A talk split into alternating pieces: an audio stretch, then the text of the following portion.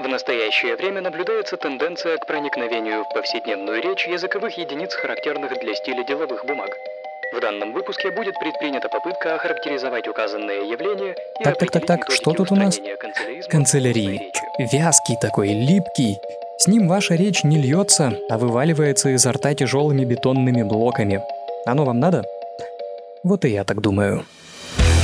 Глаголом «жги» сердца людей.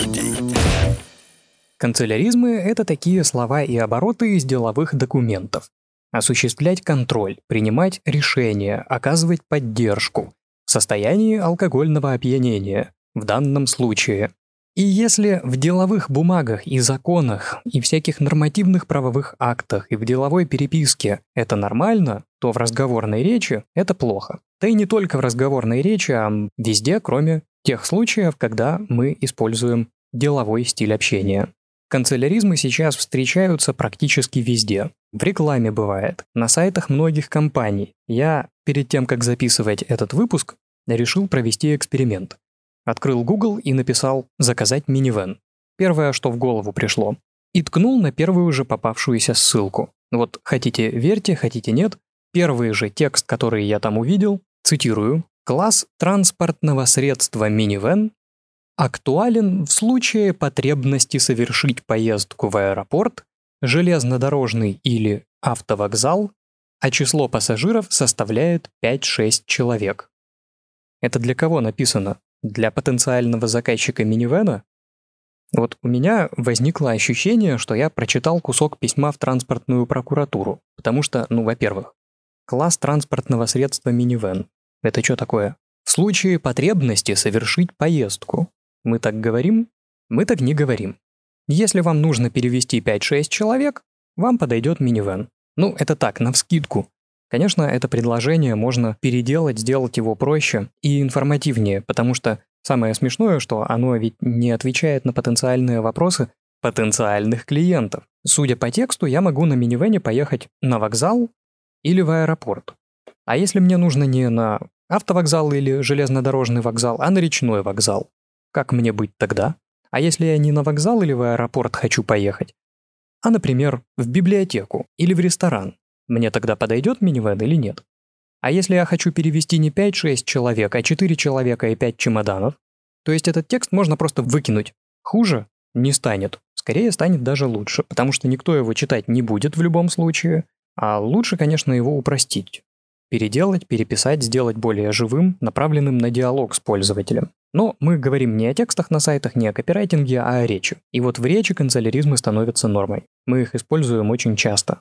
Хотя, наверное, даже нормой это стало уже давно. Слово «канцелярит» придумал Корней Чуковский. В своей книге «Живой как жизнь» он приводит примеры. Зеленый массив вместо лес. Избыточно увлажненная почва вместо мокрая земля. Овладение ребенком родным языком. Ликвидировать отставание на фронте недопонимания сатиры. Канцелярит – это как колит, бронхит, дифтерит и другие неприятные заболевания. По аналогии. Но так теперь часто общаются. Я часто слышу, например, слово «данный». В данном случае данный товар, данный сайт. Это очень плохая привычка использовать канцеляризмы в речи. Скорее всего, мы достаточно быстро к такому стилю привыкаем. Вы когда-нибудь слышали, как разговаривают юристы? Вот у них привычка, они постоянно работают с документами, в которых куча таких оборотов, и начинают так же говорить. Но скорее чаще, помимо привычки, это желание напустить важности, создать чувство солидности, серьезности, особой весомости.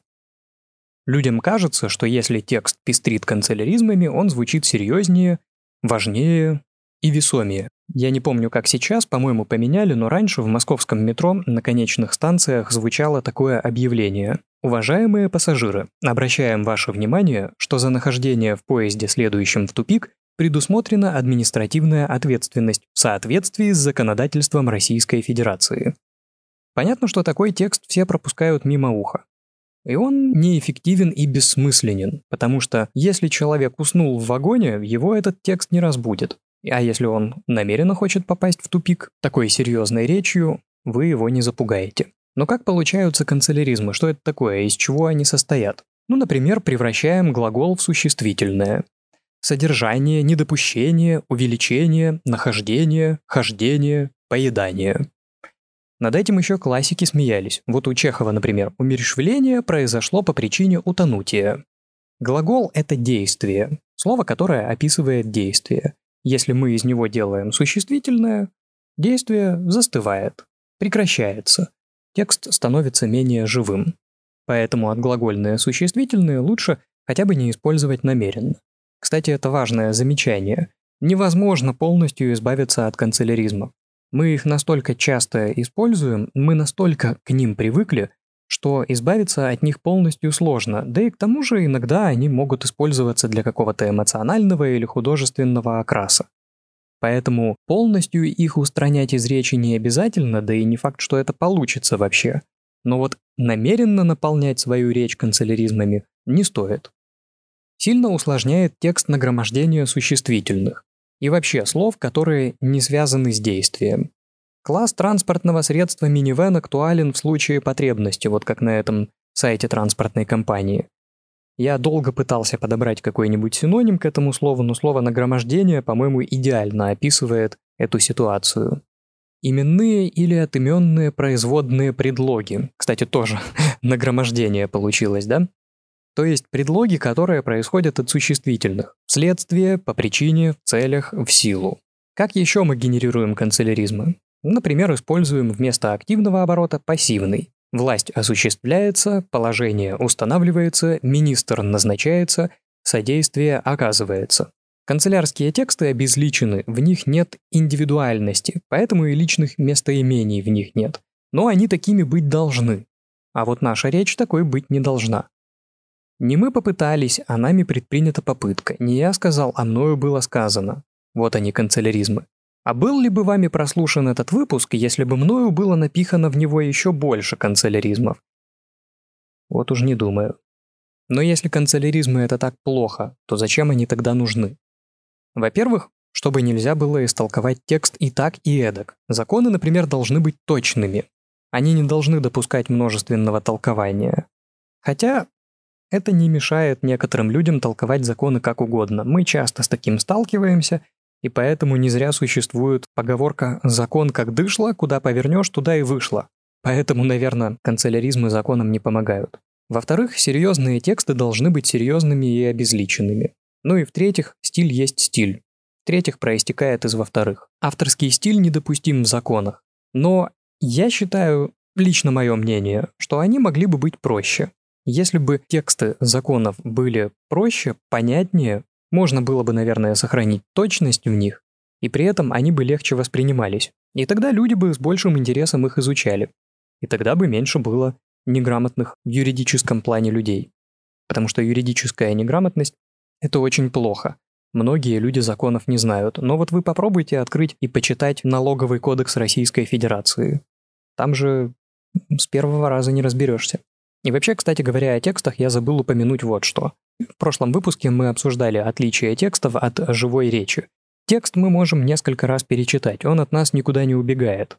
Вот он перед нами, мы можем его почитать, обдумать и после нескольких попыток наконец понять, если он слишком сложный.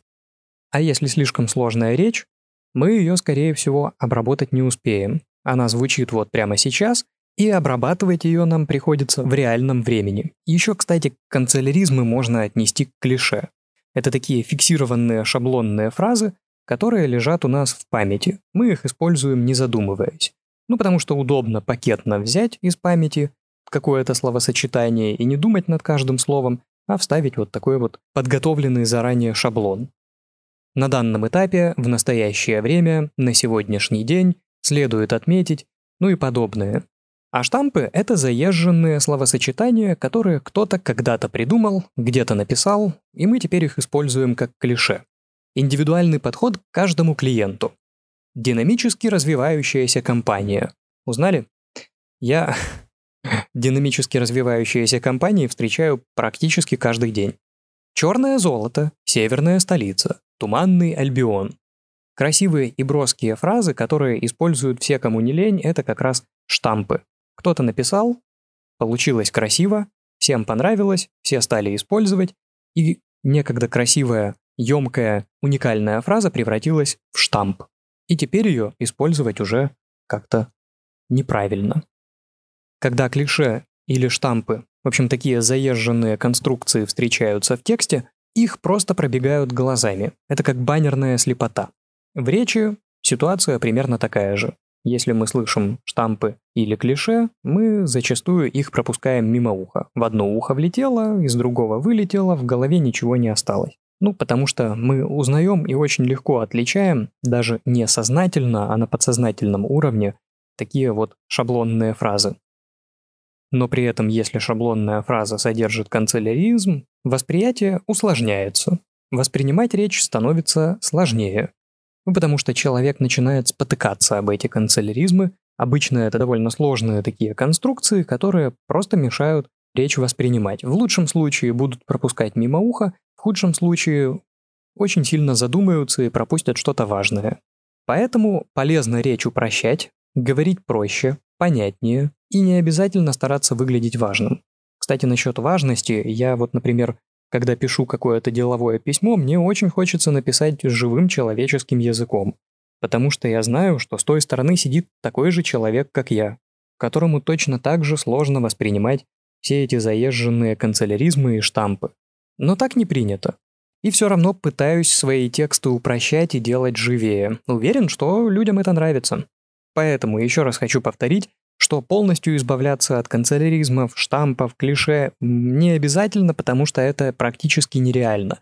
Они очень плотно сидят в нашей речи, они у всех у нас лежат в памяти. Достаточно просто не использовать их специально. Во всяком случае, стараться этого не делать. Проблема может быть только в том, что мы не очень следим за своей речью, и чаще всего мы просто говорим и не задумываемся о том, как наша речь звучит и насколько легко она воспринимается. Поэтому простым и важным советом будет слушать свою речь, слушать, что вы говорите, прислушиваться к себе и пытаться анализировать. В прошлом выпуске мы говорили о том, что стоит концентрироваться на том, как вы говорите, а не что. А в этом я все-таки хочу вернуться к тому, что и о содержании своей речи тоже иногда стоит подумать. Это, в общем-то, практически все, что я вам хотел рассказать, но в качестве бонуса расскажу вам еще о том, чему нас учили на радио. Чтобы разнообразить речь, сделать ее более живой и менее заштампованной, прямо на блюдечке принесли нам целую кучу полезных синонимов.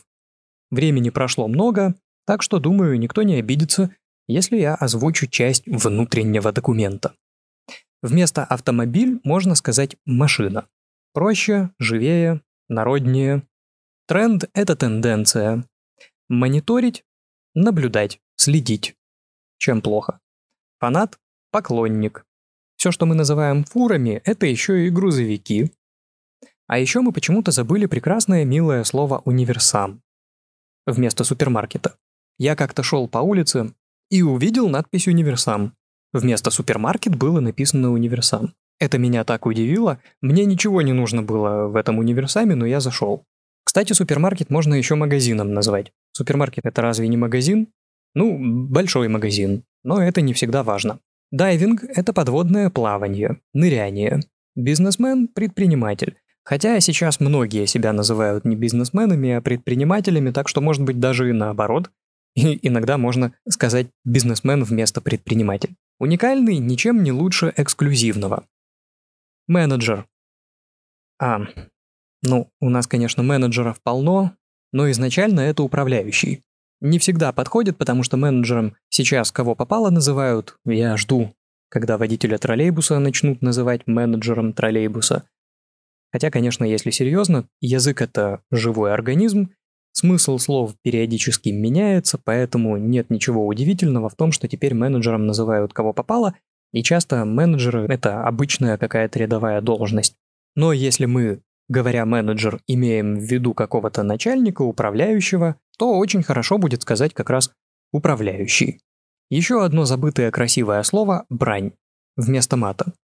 Гаджет – это устройство или приспособление. Паркинг – это стоянка. А вместо пробка можно сказать затор. Очень люблю это слово. Перформанс или шоу – это представление. А рейтинг – это просто список. В общем, смысл этого всего моего выступления в том, что канцеляризмы, штампы, клише не делают нашу речь красивее, интереснее, важнее. статуснее, серьезнее, они ее только ухудшают. Они не позволяют ее легко воспринимать. Такую речь чаще пропускают мимо уха, она не вызывает интереса, ее не хочется слушать. Поэтому можно упрощать. Некоторые можно, конечно, оставить, не стоит с ними бороться, не стоит им объявлять глобальную войну. И при этом можно поискать какие-нибудь синонимы часто употребимым словам. Заменив какое-то слово синонимом, вы сделаете свою речь интереснее, к ней прислушаются, захотят послушать дальше. Так что тренируйтесь, слушайте свою речь, анализируйте, не используйте слишком часто канцеляризмы и штампы, постарайтесь избегать постоянно повторяющихся слов и клише, и используйте полезные синонимы. Чем ваша речь будет интереснее, тем ее интереснее будет слушать, и тем проще будет устанавливать контакты с другими людьми. Ну и еще раз напомню, что речь — это такая вещь, над которой нужно работать. Поэтому тренируйтесь, Говорите как можно больше и как можно чаще, старайтесь использовать любую для этого возможность, особенно когда вы одни, вам ничто не мешает говорить, и при этом, поскольку вам не нужно концентрироваться на какой-то ситуации, вы просто говорите, представляя себе какую-то ситуацию, у вас есть возможность больше внимания уделить анализу своей речи. Внимательно слушать, что вы говорите и как вы говорите, и постепенно сделать речь лучше. В предыдущих выпусках мы поговорили о том, как тренировать свою речь, и о том, что такое паузы нерешительности. Если вы их еще не слушали, послушайте, наверное, будет интересно и полезно. Если у вас есть какие-то пожелания, предложения, замечания или просто комментарии, вы легко можете найти мои контакты, они везде опубликованы, как минимум электронная почта, пишите, со всеми буду рад пообщаться. Если у вас там есть поблизости какая-нибудь кнопка вроде подписаться или кнопка с сердечком, можете на нее нажать, чтобы не потеряться и чтобы мы обязательно встретились в следующем выпуске. Так что спасибо за внимание и до встречи!